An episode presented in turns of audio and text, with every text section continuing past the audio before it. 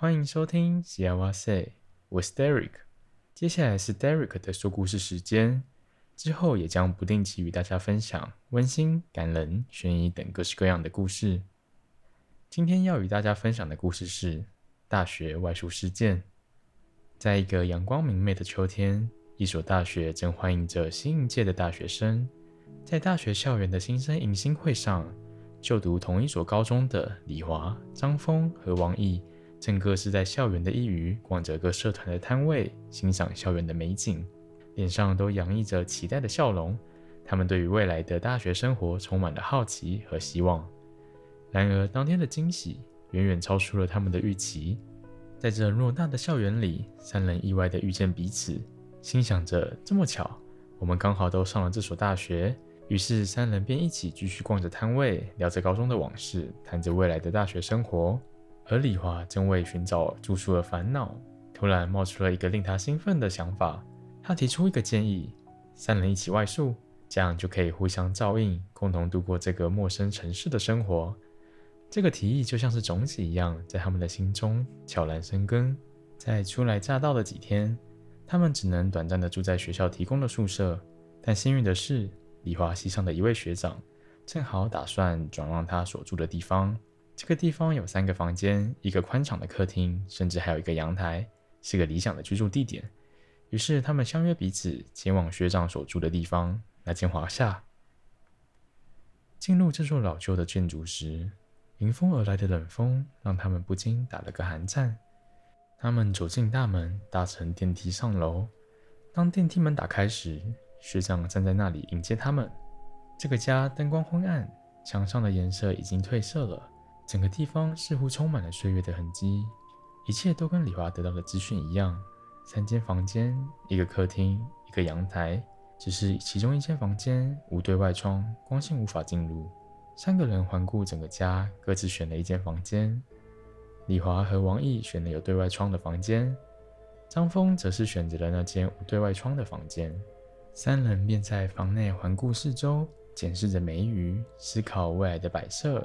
以及在这生活的画面，学长的一生“你们觉得怎么样？”将大家拉回现实，聚集到客厅。李华、张峰、王毅交换了眼神，然后点了点头。他们觉得其实只要能睡觉，没有什么太多要求。于是李华就和学长表示有意接下这个地方。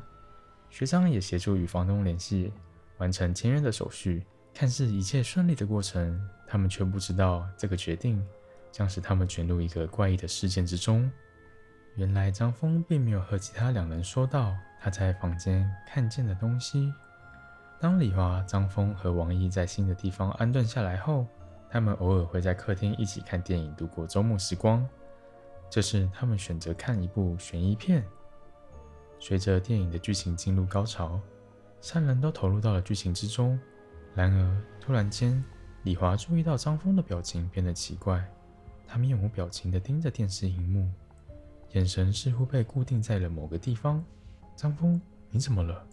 李华有些疑问地问道。张峰依然保持着面无表情，他的眼神始终未离开电视荧幕。王毅也开始感到不安，他注视着张峰，然后转头看向李华，示意自己也注意到了这个诡异的情况。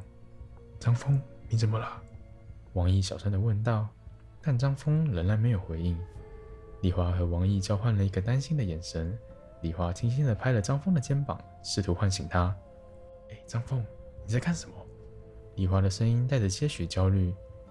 张峰终于转过头，但他的眼神依然空洞而迷茫，仿佛他正在看着一个完全不同的场景。我看到了，旁边有两个傻子。李华和王毅大声骂了个脏话，于是三人就在客厅打闹，结束这个周末电影夜。当深夜降临时，整栋楼都被宁静所包围。李华、张峰和王毅各自回到了自己的房间。王毅躺在床上，关上了灯。他试图入睡，但时间一分一秒过去，他的思绪却越来越纠结。他感到一种莫名的不安，仿佛有什么东西在他的意识蠢蠢欲动。他尝试了各种方法，但什么都无法让他进入梦乡。他的心跳变得越来越快。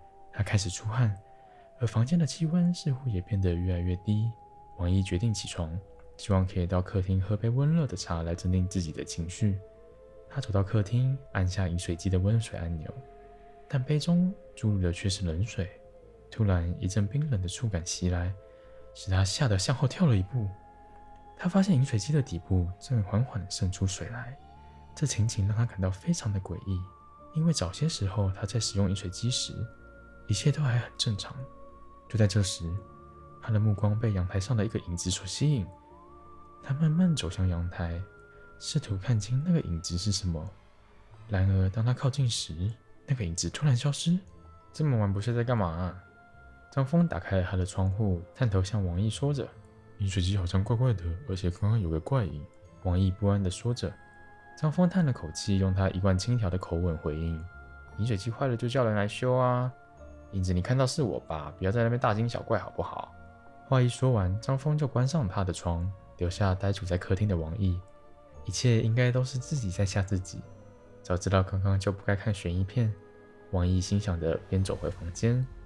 他希望能够重新入睡，但这个怪异的夜晚似乎已经打破了他的宁静，让他不能再能够如此的轻易入睡。随着时间的推移，诡异的现象似乎也发生在李华身上。某天傍晚，李华独自到附近的卖场采购生活用品、零食和饮料。回到家后，他一一将物品放到他们该放的位置。最后一袋是要放进冰箱的饮料。正当他打算打开冰箱时，李华看到地板上有几滴污渍，于是前去拿了拖把拖干净，并赶紧将饮料放进冰箱。李华回到房间后，坐在床上，拿出一本喜爱的小书开始看起。然而夜幕降临，他开始感到口渴。他想起帮我买的饮料，决定拿来解渴。但是冰箱的位置是在通往客厅的转角处，若没有打开走廊的灯，那里伸手不见五指。入住后，每当夜里要走去客厅时，这个转角总是让他感到不安，害怕会一个转弯会看到一些不该看的东西，但又无法不经过这个地方，因为电灯的开关就在客厅。虽然他尝试让那盏灯开整夜，但偶尔都会被室友们关上。于是李华心想着，拿个饮料回房间应该不会怎么样吧，便走出了房门。在转角处，他深呼吸，转过去，眼前只有一片漆黑，他心里松了一口气。凭借着习惯，李华摸黑找到了冰箱的位置。当他打开冰箱时，微弱的灯光透了出来。他拿出了饮料，正要关上冰箱门时，他突然注意到地板上的污渍再次出现，他愣住了。明明傍晚时已经清干净了，怎么又出现污渍了呢？李华开始感到一阵不安，他想要查看污渍到底是怎么回事。他走向客厅，打开了灯。哦，干嘛不开灯？李华被坐在客厅沙发上的张峰吓到。我在想事情嘛。张峰平静地说着。心脏平静下来后，李华才意识到，平常疯疯癫癫的张峰怎么突然变得这么冷静。于是也坐到沙发旁关心他。开始询问他是否有什么困扰，是课业压力、感情问题，还是家庭状况呢？但是张峰一再表示一切都很正常，没有什么好担心的。李华虽然不太相信，但也不好多问。正要走回房间的时候，李华被张峰叫住：“冰箱旁边的污渍我也发现了，可能是王毅弄的吧？他每次倒饮料都会洒出来，你改天再提醒他吧。”李华早就忘记刚刚的恐惧，但张峰这句话让他安心不少。又到了周末电影夜，三人正在讨论要看哪部电影时，张峰提出了一个想法，建议改成讲鬼故事。李华和王毅都反对，但张峰依旧轻浮地说着：“上次悬疑片都看了，讲鬼故事有什么大不了的？”两人迫于无奈，只好接受张峰的提议。张峰默默地站了起来，把客厅的灯关上，打开了手机的手电筒，想要营造可怕的氛围。于是他开始说起一则鬼故事。你们还记得看房子的那天吗？我们不是各自到自己选择的房间待了一阵子吗？你们猜我在房间发现了什么？我发现有一张符咒贴在我的床下。我本身就不信这些东西，所以我就把它撕了下来丢掉。有一天半夜我醒过来，张开眼睛，就发现一个长头发的女生在天花板上跟我对视。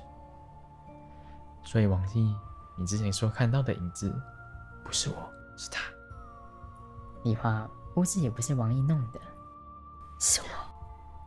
对，我们住到了一间凶宅。